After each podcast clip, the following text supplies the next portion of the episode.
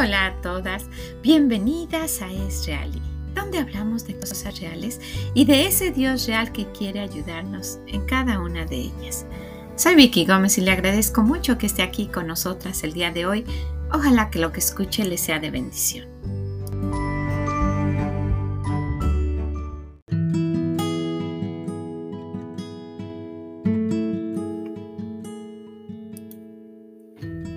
El peso falso es abominación a Jehová, mas la pesa cabal le agrada. Cuando viene la soberbia, viene también la deshonra, mas con los humildes está la sabiduría. La integridad de los rectos los encaminará, pero destruirá a los pecadores la perversidad de ellos. No aprovecharán las riquezas en el día de la ira, mas la justicia librará de muerte. La justicia del perfecto enderezará su camino, mas el impío por su impiedad caerá. La justicia de los rectos los librará, mas los pecadores serán atrapados en su pecado. Cuando muere el hombre impío, perece su esperanza, y la expectación de los malos perecerá. El justo es librado de la tribulación, mas el impío entra en lugar suyo. El hipócrita con la boca daña a su prójimo, mas los justos son librados con la sabiduría. En el bien de los justos la ciudad se alegra, mas cuando los impíos perecen, hay fiesta. Por la bendición de los rectos, la ciudad será engrandecida mas por la boca de los impíos será trastornada. El que carece de entendimiento menosprecia a su prójimo, mas el hombre prudente calla. El que anda en chismes descubre el secreto, mas el de espíritu fiel lo guarda todo. Donde no hay dirección sabia, caerá el pueblo, mas en la multitud de consejeros hay seguridad. Con ansiedad será afligido el que sale por fiador de un extraño, mas el que aborreciere las finanzas vivirá seguro. La mujer agraciada tendrá honra y los fuertes tendrán riqueza. A su alma hace bien el hombre misericordioso, mas el cruel se atormenta a sí mismo. El impío hace obra falsa, mas el que siembra justicia tendrá galardón firme. Como la justicia conduce a la vida, así el que sigue el mal lo hace para su muerte. Abominación son a Jehová los perversos de corazón, mas los perfectos de camino le son agradables. Tarde o temprano el malo será castigado, mas la descendencia de los justos será librada. Como zarcillo de oro en el hocico de un cerdo, es la mujer hermosa y apartada de razón. El deseo de los justos es solamente el bien, mas la esperanza de los impíos es el enojo. Hay quienes reparten y les es añadido más y hay quienes retienen más de lo que es justo, pero vienen a pobreza. El alma del generoso será prosperada, y el que saciare, él también será saciado. Al que acapare el grano, el pueblo lo maldecirá, pero bendición será sobre la cabeza del que lo vende. El que procura el bien buscará favor, mas el que busca el mal, éste le vendrá. El que confía en sus riquezas caerá, mas los justos reverdecerán como ramas. El que turba su casa heredará viento, y el necio será siervo del sabio de corazón. El fruto del justo es árbol de vida, y el que gana almas es sabio. Ciertamente el justo será recompensado en la tierra, cuanto más el impío y el pecador.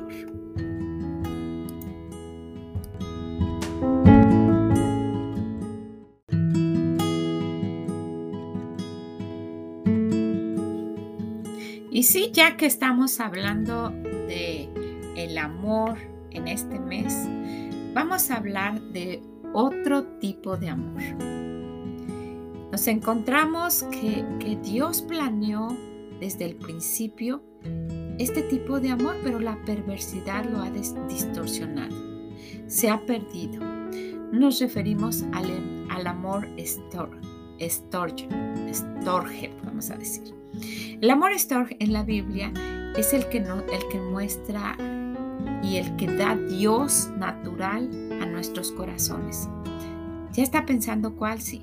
Es el que tenemos hacia nuestros hijos, hacia nuestros padres y hacia nuestros familiares, nuestros hermanos.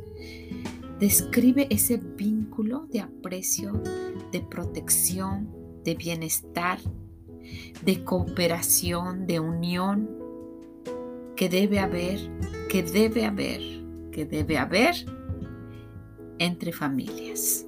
Este amor estorge, ojalá que lo esté diciendo bien, que existe sí entre los padres y entre los hermanos, entre los hijos, es una fuerza que se desarrolla naturalmente, que Dios la dio naturalmente y que une a las familias y sabe difícilmente se rompe, pero sí llega a suceder. Y encontramos en la palabra de Dios a, ejemplos de este tipo de amor. Se recuerda a, a, Marta y a María amaban a su hermano, cómo se preocuparon por mandar por el Señor para que viniera porque su hermano estaba enfermo y no lo dejaron que por ahí estaba enfermo y ya.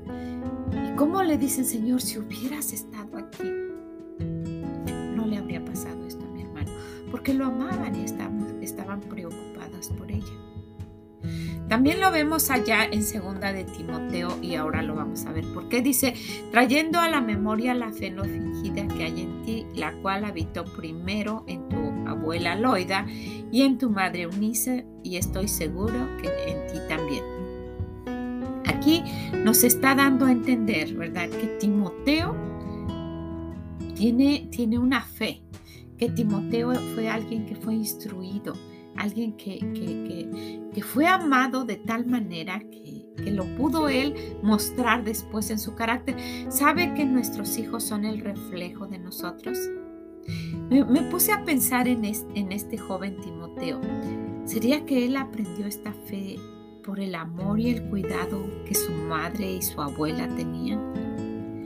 Él pudo conocer la fe que tenían en Dios Tal vez las veía orando o, la manera que le hablaban a él, cómo lo cuidaban, cómo lo atendían, cómo mostraban con su vida al Señor, que él pudo decir, wow, este es un Dios real. ¿Cómo es que las familias aquellas, mis vecinas, siempre se están peleando y, nosotras que pues por, por, alguna razón no muestra ahí al papá que pueda estar físico y que tal vez así pudo ser, pero que, y que hay versiones de eso, ¿verdad? Pero que no lo muestra y que, y que, se, que se enfoca en decir la mamá y la abuela. Algo que ese amor que los unió fue este tipo de amor. Pero yo me, pregunto esto, ¿por qué el Señor tuviera que dar como un mandamiento este tipo de amor? Saben, allá en Romanos 12:10 dice, amaos los unos a los otros con amor fraternal, en cuanto a honra, prefiriéndose los unos a los otros. Y sí, lo podemos ver como el amor a los hermanos, ¿verdad? Y ese va a ser otro tipo, a los hermanos de la iglesia o a los otros cristianos es otro tipo de amor que vamos a ver, pero el Señor lo está dando aquí, porque puede ser que se rompa esa relación natural que tenemos. Encontramos en la historia de la vida de José que la envidia entre hermanos pudo interrumpir este amor. ¿Se recuerdan todo lo que él pasó? Cómo en su corazón ah, tenían ese deseo de matarlo, de acabar con él. ¿Cómo, pudieron haberlo vendido? ¿Cómo no sintieron ese, ese, ese, sentimiento natural de verlo cuando se lo llevaban? ¿Cómo pudieron haber hecho esto? Porque puede suceder, ¿verdad? Y sí encontramos en el Nuevo Testamento esta forma negativa de este amor story una forma contraria a este. Lo contrario de este amor sería sin afecto natural ¿verdad? Sin tener ese afecto que debe estar ahí por la naturaleza, porque Dios lo puso de esa manera.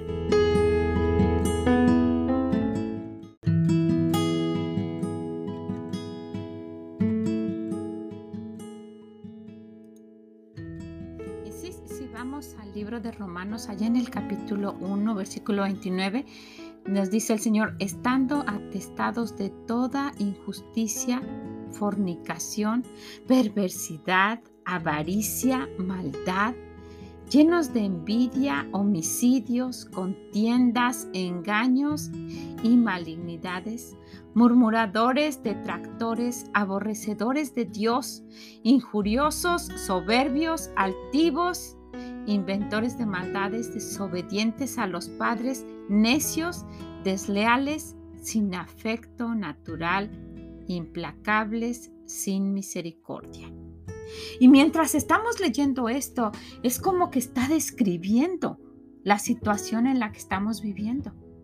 ¿Será que se ha perdido este amor que Dios naturalmente puso en nosotros cuando nos vamos alejando de Dios. Y, dice el Señor que cuando esto sucede, cuando no reconocemos quién es Dios, el Señor dice que Él nos entrega a una mente reprobada. ¿Verdad que sí? Y dice que deja hacer cosas que, que no convienen, increíbles, cosas que ni, nunca hubiésemos imaginado que alguien pudiera hacer. También en 2 de Timoteo 3:3 encontramos sin afecto natural, implacables, calumniadores, intemperantes, crueles, aborrecedores de lo bueno. Sí, usted puede estar pensando en este momento, sí, sí, sí es cierto, yo, yo escuché de una mamá que regaló a su hija, así como cualquier cosa. Yo escuché de una que la vendió. Yo escuché de una que la trataba tan mal que ella tuvo que irse de casa. Escuché a una mamá que encerraba a sus hijos y no precisamente para irse a trabajar como muchas mamás lo tienen que hacer. Y es muy triste que por la necesidad los encierran para que pues se queden solos muchas veces durante la noche y han pasado cosas muy trágicas. Pero no con eso, no, refiriéndonos a que se va a, sus placeres y a, los deseos naturales de ella, porque ya son mm, concupiscencias y los deja abandonados. ¿Qué ha pasado con esto? Bueno, el Señor lo menciona en los últimos tiempos. Podemos llegar a ver lo que el hombre pudiera hacer, hasta dónde pudiera caer cuando se encuentra lejos de Dios. Pierde totalmente eso que por naturaleza Dios ha puesto, el amor hacia nuestros padres, principalmente hacia nuestros hijos hacia los familiares. Se ha visto mucho hacia los padres y ya hablamos en, hace unos días respecto al trato que se les da a los abuelos y, puede ser hasta a los padres cuando ya son viejos, pero a los hijos, eso sería algo que no pasaría por su mente, pero sí. Y vemos que al haber escuchado estas descripciones de cómo están las mentes, podemos darnos cuenta de que sí, así está. Nada más pensando en el yo, en uno mismo y dejando a un lado el afecto que se debe tener hacia los hijos principalmente. Se quedan sin entendimiento, sin fidelidad, sin amor, sin misericordia. El apóstol Pablo advierte que en los postreros tiempos la humanidad llegará a caer en esto, sin afecto natural. Y sí, le repito, sí estamos viviendo esto. Y más cada día, más cada día. Pero sabe, aunque pasen los años, aunque el mundo cambie, aunque las profecías se cumplan, nuestro amor debe permanecer de la manera que Dios lo planteó desde el principio. Y quisiera que pensáramos con todo esto que hemos visto y cómo Dios estableció su plan y cómo se le llama a este amor que uno tiene hacia los hijos. Quisiera que analizáramos un poquito cómo está nuestro amor hacia, hacia nuestros hijos, hacia nuestros padres, hacia nuestros hermanos. Hay ocasiones en que se rompe tanto que, que hay un alejamiento increíble, inclusive entre hijos con los padres o, con familiares o con hermanos, que no es de Dios. Cuando nos ponemos a, recapacitar y vemos cualquier ruptura de esta relación es solamente problema del corazón con Dios, de nuestro corazón y la relación con Dios. No es problema de cualquier otra cosa, es que, es que usted no sabe lo que me hicieron. Probablemente no, pero es un problema de nuestro corazón con la relación con Dios. Es que si usted supiera lo que yo hice, que me da vergüenza, ¿está bien? lo, podemos entender, pero es un problema del corazón entre nosotras y Dios. Todo, todo, toda la ruptura de relaciones y lo que pudiéramos tener es, es solamente un problema de corazón entre nosotras y Dios. Si estamos hablando en este mes de cuidar nuestro corazón, de analizarlo y de ver qué es lo que podemos cambiar y de darnos cuenta de que hemos estado así por muchos, muchos, muchos años, pero con la ayuda de Dios se puede hacer el cambio. ¿Cuál es ese cambio que necesitamos hacer? ¿Cuál es ese cambio que, que haría feliz a, las otras integrantes de su familia y a usted misma?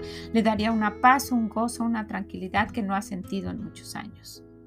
Bueno, necesitamos ver que este tipo de comportamiento de alguien que se aleja es alguien que, está pensando solo en él mismo y que está, está eh, actuando sin ese afecto natural de Dios y el Señor ya describió.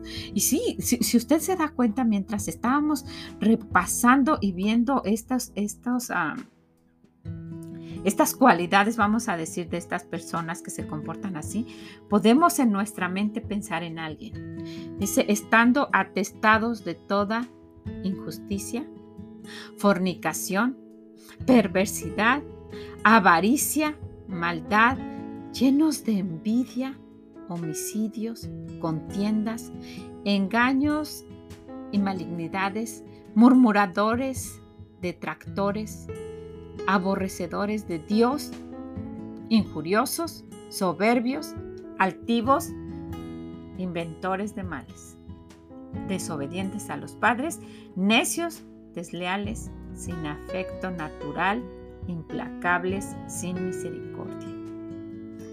Sí, está describiendo lo que ya estamos viviendo. Y sí, como dije, el mundo puede pasar y seguir y evolucionar y pasar todo lo que usted quiera. Pero como hijas de Dios necesitamos mantenerlos en el plan, mantenernos nosotras en el plan original de Dios.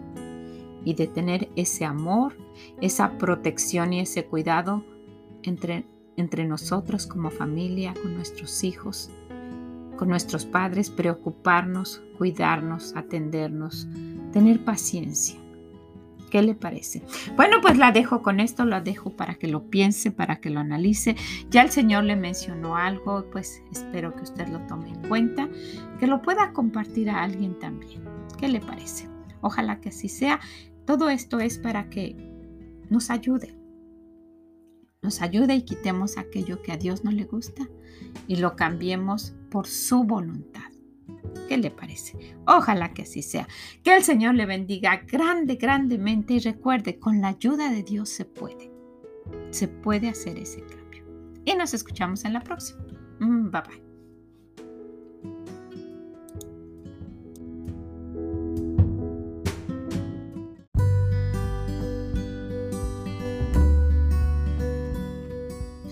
Muchas gracias por haber estado con nosotras el día de hoy. Espero que esto nos haya, hecho pensar un momento y que dentro de aquellas cosas que usted piense que son difíciles, se recuerde que con la ayuda de Dios todo es posible. Todo lo puedo en Cristo que me fortalece. ¿Qué le parece? Ojalá que lo quiera compartir con alguien, que se siente un momento, que lo medite, que pida la ayuda de Dios y que haga ese cambio que le habría gustado hacer desde hace muchísimo tiempo. Ojalá que así sea. Todo se puede, todo se puede con la ayuda de Dios. No diga que no se puede. Que el Señor la bendiga grande, grandemente y nos escuchamos en la próxima. Mm, bye bye.